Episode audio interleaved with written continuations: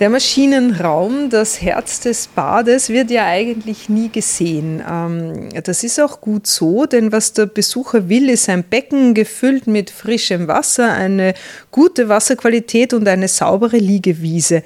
Doch was verbirgt sich darunter?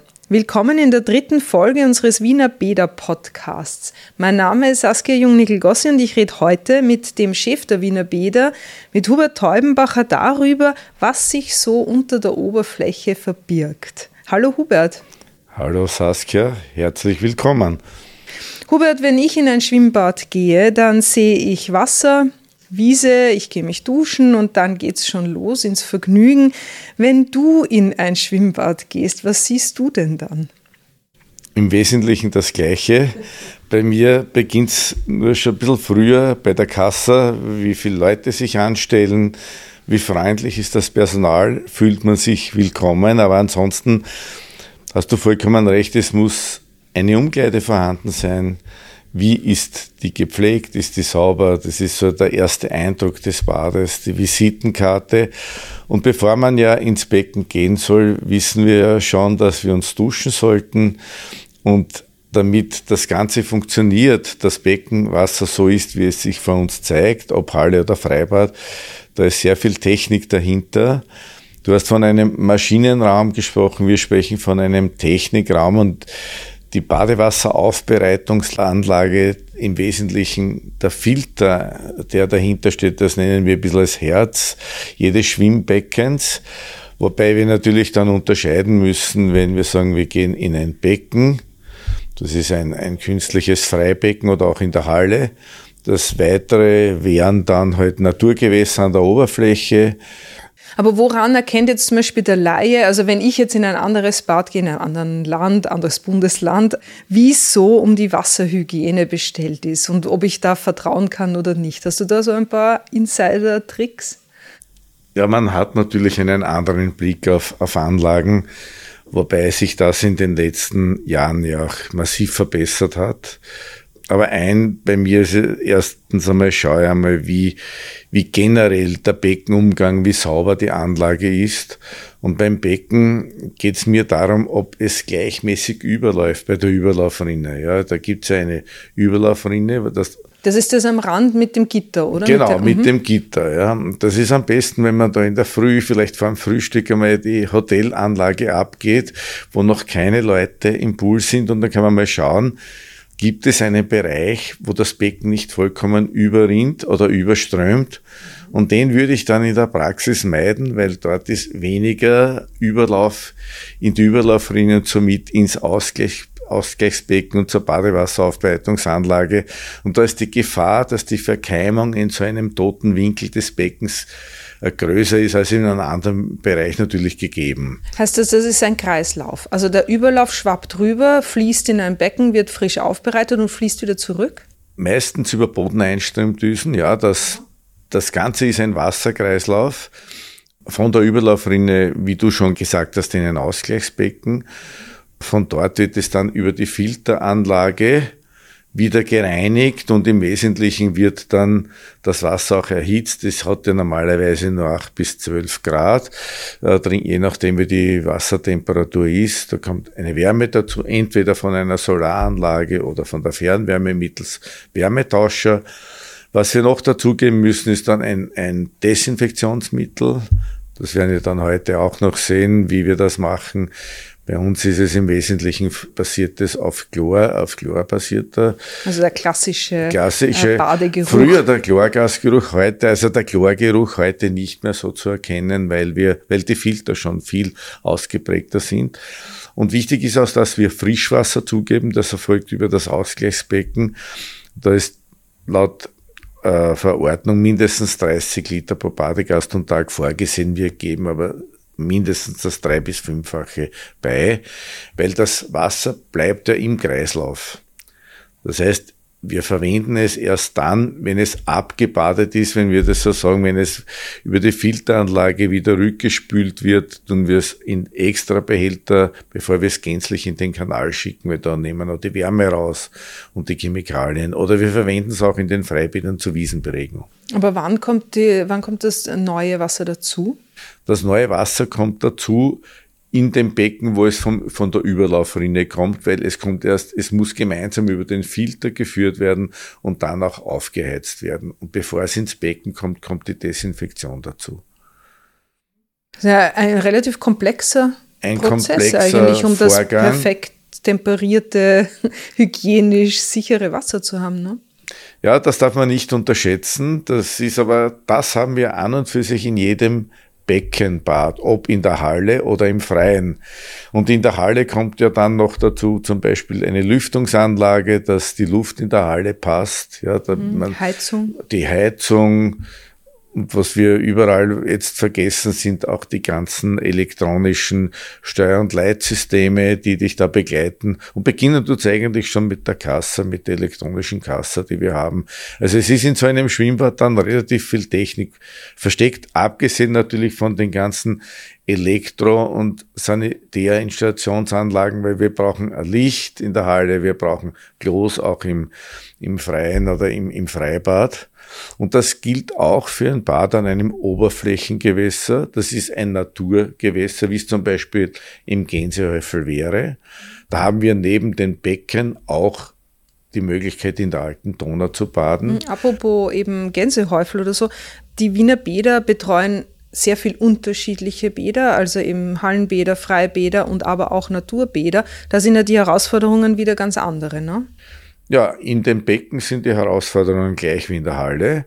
Beim Oberflächengewässer, da geht es eben einfach darum, ich meine, das ist ein Naturgewässer, das im Wesentlichen mit der Selbstreinigungskraft arbeitet, aber die Oberflächengewässer leben vom Wasserinhalt. Ja, die alte Donau ist ja eine riesige Badewanne im Wesentlichen rund um Wien und die hat ja eine ausgezeichnete Wasserqualität. Wir haben in Wien 17 EU-Badestellen, wo die Qualität permanent gemessen wird von der Magistratsabteilung 39, in dem Fall von der Prüf- und Zertifizierungsstelle.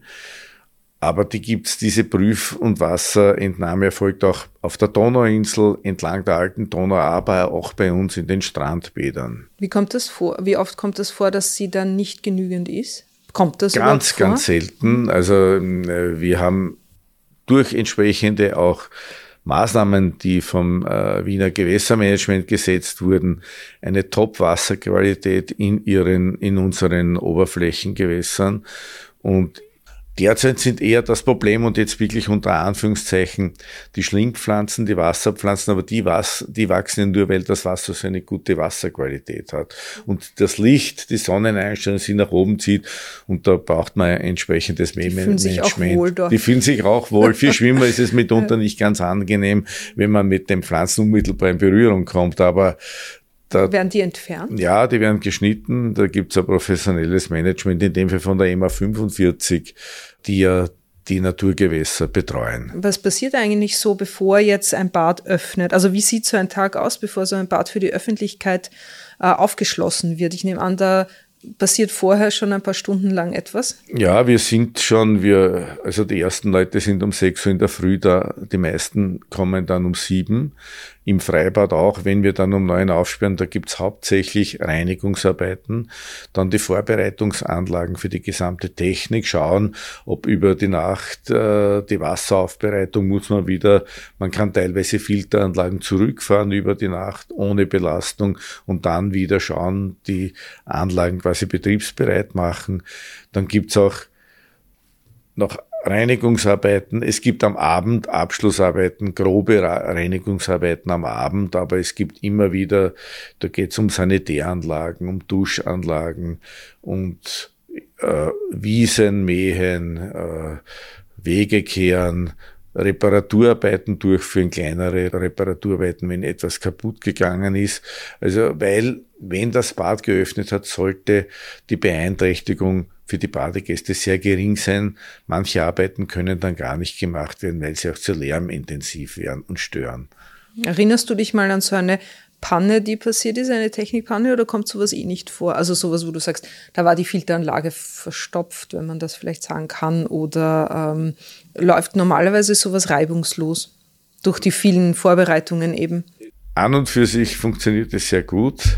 weil sehr vieles automatisiert abläuft und in letzter Zeit die größeren Probleme haben wir aber bei Stromausfällen oder bei Netzausfällen oder bei Störungen im Bad, wenn der Strom ausfällt.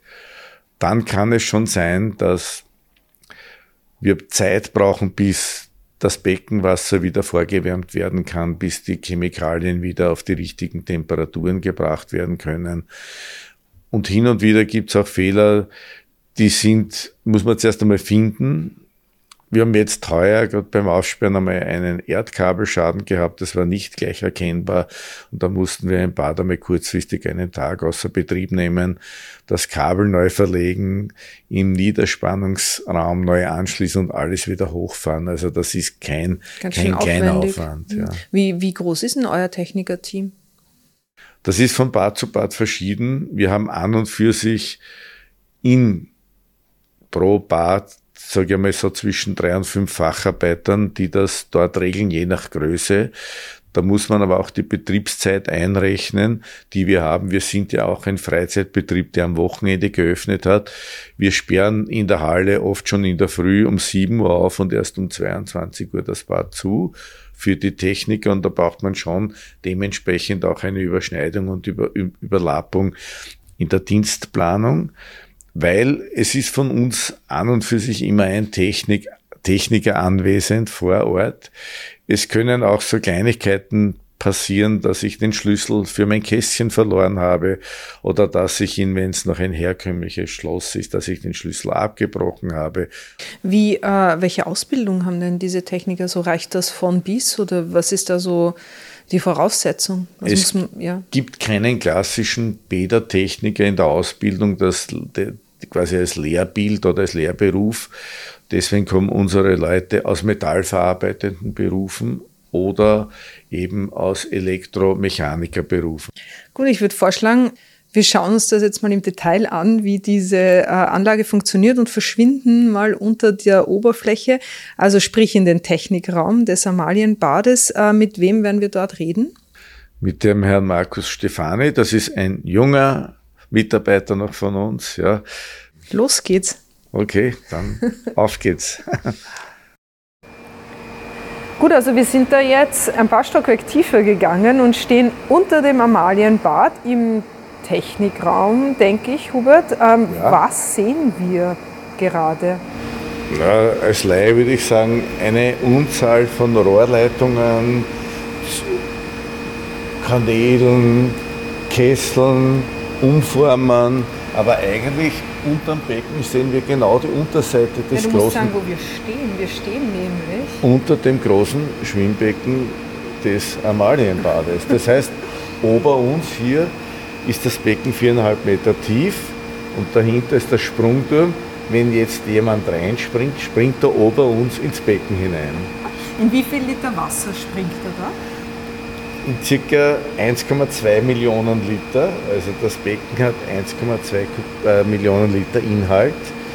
Und dieser Wasserkörper ist auch notwendig, weil er wird in circa viereinhalb Stunden von der Wasseraufbereitungsanlage einmal umgewälzt. Wie genau das jetzt, also Sie hören es im Hintergrund, ähm, da ist einiges los, technisch gesehen. Wir sind da jetzt hier mit äh, dem Verantwortlichen für die Haustechnik. Willst du uns jetzt erklären, wie das genau funktioniert mit der Wasseraufbereitung, oder? Also ich schwimme da oben munter vor mich hin, ich sehe, Wasser schwappt über den Rand. Wo geht's hin? Das kommt in einen Ausgleichsbehälter Dort wird das Wasser noch einmal gesammelt. Mhm. Von dort wird es dann mit einer Umweltpumpe weiter befördert durch einen Filter. Davor kommt noch ein chemisches Mittel rein, was Schadstoffe bindet, dass dann wirklich der ganze Dreck im Filter hängen bleibt. Also Dreck und von dort ist wirklich so Pflaster, ähm, Hautschuppen, Hautschuppen, Haare, genau, davon das reden Ganze wir, wenn wir von Dreck reden. Okay. Mhm. Wird eben mit dem chemischen Mittel gebunden dass das im Filter bleibt und von dort geht es dann wieder nach dem Filter wieder rauf ins Becken. Zusätzlich kommt dann noch dazu eine Chlorung, eine pH-Regulierung, je nach Becken eine Heizung, eben dass die Gäste dann oben ein sauberes Wasser haben. Jetzt ist ja so, wir schwimmen ja bei den Wiener Bädern in Quellwasser, in eigentlich Trinkwasser. Aber trinken sollte ich das Wasser aus dem Schwimmbad nicht, oder? Ab, also wenn man einen Schluck oder zwei erwischt, ist das nicht schlimm. Das macht gar nichts. Für einen täglichen Verzehr, wenn man zwei, drei Liter trinken soll, würde ich es nicht anraten. Weil es versetzt wird mit, mit Chlor eben, oder? Und anderen Chemikalien auch noch. Und die sind nötig, weil. Naja, das Chlor beeinflusst den pH-Wert vom Wasser. Mhm. Und um Dinge entgegenzuwirken, tun wir den pH-Wert entweder heben oder senken, dass der sehr neutral ist. Und auch bei einem neutralen pH-Wert von 7,00 wirkt das Chlor am besten. Das heißt, die Desinfektion vom Chlor ist am größten in dem Bereich. Hubert, du hast vorher gesagt, glaube ich, ähm, jeder Mensch, der kommt und schwimmt, nimmt wie viel Milliliter mit und lässt wie viel Milliliter da? Das ist, da gibt es Aufzeichnungen darüber, mitunter ernüchternd, weil wir verlieren äh, statistisch hochgerechnet 300 Milliliter Schweiß, also jeder Badegast pro Badetag. Und wir schlucken 50 Milliliter Wasser, ja. aber wir verlieren auch 50 Milliliter Flüssigkeit. Jetzt gehen wir nicht davon aus, dass genau das die Menge ist, die der vor mir verliert. Also das sind, kann man sich vorstellen, was das alles ist. Es ja, gibt mehr, aber mehr, wenn Kinder da sind. Mehr, wenn Kinder da sind oder aus welchen Gründen auch immer. Wir verlieren auch äh, einen ganz geringen Anteil an organischen Feststoffen. Das ist, das ist so. Also das geht auch Deswegen ist es auch notwendig und deswegen gibt es auch die gesetzlichen Grundlagen dieser Badewasseraufbereitungstechnik, dass wir eben zum einen, wie der Markus schon gesagt hat, die, die gelösten Stoffe herausnehmen können und dann die ungelösten auch die, mit, mit, also alles, was organisch abbaubar ist, ist bei uns kein Thema, dass wir das mit anorganischen Mitteln aus dem Wasser bekommen. Und somit wird das Wasser wieder erhält wieder den Zustand, dass es fürs Baden geeignet ist. Also es ist nicht so, dass man, wenn man ein Badewasser trinkt, es ist nicht bekömmlich, ja, aber es ist einfach fürs Baden aufbereitet. Das ist das Kernthema. Ist das Badehygienegesetz in Österreich äh, international gesehen, ist das relativ streng? Äh, ist es relativ locker? Kann man das überhaupt vergleichen? Ich glaube, dass es streng ist, aber was es ist, es ist einzigartig. Es gibt kein anderes Land, das ich kenne, das ein Bäderhygienegesetz hätte. In Deutschland sind ja also unsere Nachbarn sehr streng mit Normen. Da gibt es die Normen und Richtlinien, die DIN-Normen, die ähnlich unserem Gesetz sind. Aber damals hat man gedacht, man macht eben für alle Beckenbäder, Oberflächengewässer, alle möglichen Einrichtungen, wo alles geregelt ist, was ein öffentliches Bad betreffen, ein Gesetz samt zugehöriger Verordnung, dass die Menschen, wenn sie gesund ins Bad kommen, auch wieder gesund nach Hause gehen. Das ist der Kernsatz dahinter im Hintergrund. Das ist einem ja auch ganz recht, glaube ich. Ja, das ist uns recht und das ist allen recht. Genau. Also man sollte auch, das muss ich vielleicht auch sagen, wenn man krank ist, den Badebesuch meiden, weil weil es auch Gefahren birgt, vom Kreislauf bis über sonstige. Es gibt da, man muss eigentlich gut drauf sein, wenn man in ein Bad kommt und man, wir sind auch zur Erholung da und man sollte auch nicht andere Badegäste gefährden. Markus, ähm, es ist ganz schön warm hier unten. Wie viel Grad hat es denn da oder beziehungsweise warum ist es denn hier so heiß? Äh, hinter dir ist die Hauptbeheizung, die Umformer, wo man eigentlich das komplette Gebäude und das Beckenwasser beheizen damit. Das strahlt natürlich aus. Wie viel Grad hat denn so die Temperatur vom Wasser oder muss sie das haben oder gibt es da eine Regelung zwischen wie viel Grad sie sein sollte? Also die Schwimmhalle oben, das große Becken hat 29 Grad. Mhm. Das ist computergesteuert, ist eingestellt, das kann natürlich schwanken. Wir gehen auch runter jetzt durch die Energiesparwelle, ja. Äh, aber mindestens 27 bieten wir an, zwischen 26 und 27 und die Luft ist ca. 2 Grad mehr mhm. ja, in allen Hallenbädern. Und warum es da so warm ist, das was da reinkommt aus der Fernwärme, ich glaube das hat 80 bis 100 Grad, oder? Ich denke, in der Größenordnung kommt es aus der Fernwärme oder sogar mehr. tropisch an. Ja. Und damit, das ist zwar eingepackt in diese großen Isolierkörper, aber ein bisschen Restwärme bleibt dann trotzdem. Und damit ist, ist es hier, glaube ich, ähnlich warm wie in der Schwimmhalle. Äh, wie äh, wird oben auch die Wasserqualität kontrolliert? die Wasserqualität wird kontrolliert nach der Überlaufrinne. Also nachdem das Wasser übergeschwappt ist, ja. gibt es Messstationen, die uns die Informationen geben, wie viel Chlor ist drinnen im Becken, wie, viel, wie ist der pH-Wert, die Temperatur. Und passiert das laufend? Das passiert ah, laufend. Okay. Einen Satz noch dazu. Wir sind laut Bäderhygienegesetz auch verpflichtet, das Beckenwasser dreimal pro Tag händisch zu prüfen. Das heißt, auch zur Absicherung der gesamten Automatik ist es auch eine Aufgabe äh, von Markus, dass er das Beckenwasser kontrolliert und dann in ein Badewasserkontrollbuch einträgt, das dann für die Behörde zur Einsichtnahme bereit liegen muss. Weil die Bäder, und das ist auch im Gesetz geregelt, werden einmal im Jahr von der Bezirksverwaltungsbehörde auf die Erfüllung der Bescheidauflagen geprüft. In Wien ist das das Magistratische Bezirksamt in Begleitung zahlreicher Sachverständiger, die da einmal durchs gesamte Haus gehen. Markus, wenn man äh, so nahe am Wasser arbeitet, äh, macht das mehr oder weniger Lust darauf, sich nach, äh, nach Schichtende abzukühlen? Äh, die Frage ist unfair, weil ich habe gleich ein Bad, ein Bad bei mir in der Nähe was privat genutzt wird. Es macht natürlich schon einen Spaß. Jetzt äh, im Betrieb steht eher der, im Vordergrund, dass die Gäste schönes Wasser haben, einen Spaß haben, Entspannung haben, die Sauna nutzen. Wir haben es äh, in der letzten Folge schon gehört und auch in der ersten beim Hubert, wenn man so dicht am Wasser arbeitet und in Wiener Bädern arbeitet, dann verändert sich ja der Blick ein bisschen. Man kriegt ein bisschen einen Röntgenblick. Äh, ist das bei dir auch schon so? kann ich jetzt noch nicht abschätzen.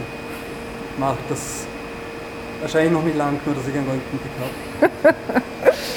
okay, dann Dankeschön. Was zeigst du uns denn jetzt? Ja. Gehen wir schon so weiter runter. Bitte. Wir gehen aber nicht noch weiter runter, oder? Das ist jetzt das Trainingsbecken.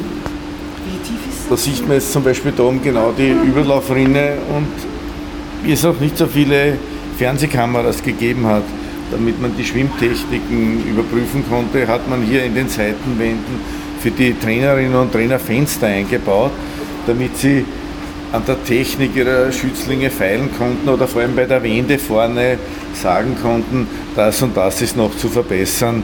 Heute ist ja das mit, mit Kameras alles bestens überwacht, aber das ist halt vor 40 Jahren damals so gemacht worden.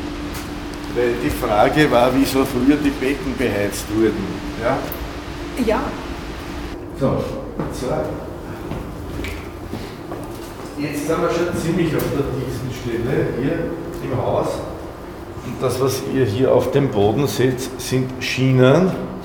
Und das waren die Schienen für die Kokswegen, wie das Bad gebaut wurde, weil die Feuerung ist über, ursprünglich über Kokskessel erfolgt. Da waren, wo jetzt das, die Trainingshalle ist, waren zwei Schornsteine, zwei riesige und im Wesentlichen vier Kessel, die haben Dampf erzeugt ja, und haben das ganze Wasser erhitzt und in den Turm ohne Pumpe mit, mit dem Dampf ist, weil warmes Wasser steigt ja auf, ist das Warmwasser in die Behälter nach oben gedrückt worden und von oben sind die Abteilungen versorgt worden. Und das ist so eine Wende, ein Kreis, wo es dann zu den Kesseln gegangen ist, und da war es damals sicher noch erheblich heißer, wie das im Betrieb war, als wie es jetzt ist, also als wie wir oben gestanden ja. sind. Markus, da kann man froh sein über den jetzigen Arbeitsplatz, wenn man da die, die Schienen sieht für die Kohlenwagen. Und diese Wagen sind da auf den Schienen zu äh, verschiedenen Positionen gebracht worden genau. und dort dann. Da gehen wir einen Schritt weiter. Da war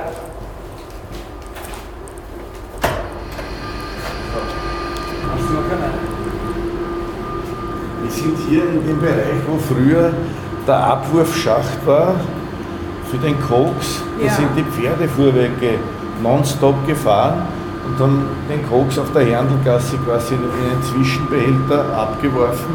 Und von dort ist der Koks hier im Bad verteilt worden mit den sogenannten ja, Hunden. Hunden war okay. das der Fachbegriff mit HTMD, wo dann halt die, die, die Heizer diese Schwerstarbeit verrichten mussten und den Koks zu den Kesseln bringen und von dort ist er dann mit der Hand hineingeschaufelt worden. Man kann sich vorstellen, wie bei einer Dampflokomotive und was das für eine schwere Arbeit war. Ja, und das wurde ja dann wahrscheinlich auch ununterbrochen beheizt, oder? Damit das Wasser Ja. konstant.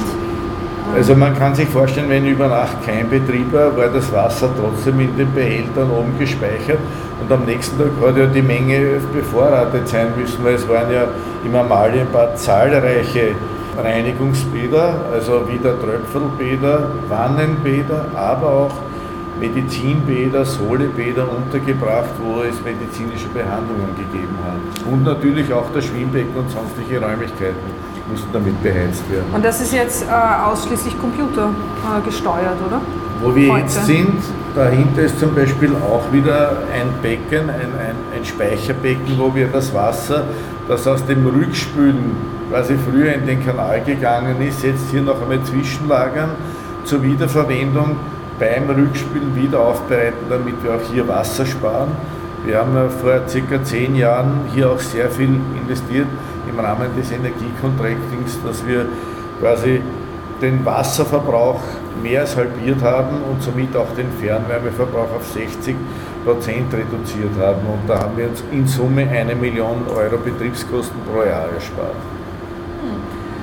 Gut, danke für diesen faszinierenden Einblick an euch beide. Äh, Ich hoffe, wir finden jetzt wieder raus. Ähm, Das war die dritte Folge in unserem Beta-Podcast. Äh, Heute ging es um die Technik. Ähm, Vielen Dank fürs Dabeisein.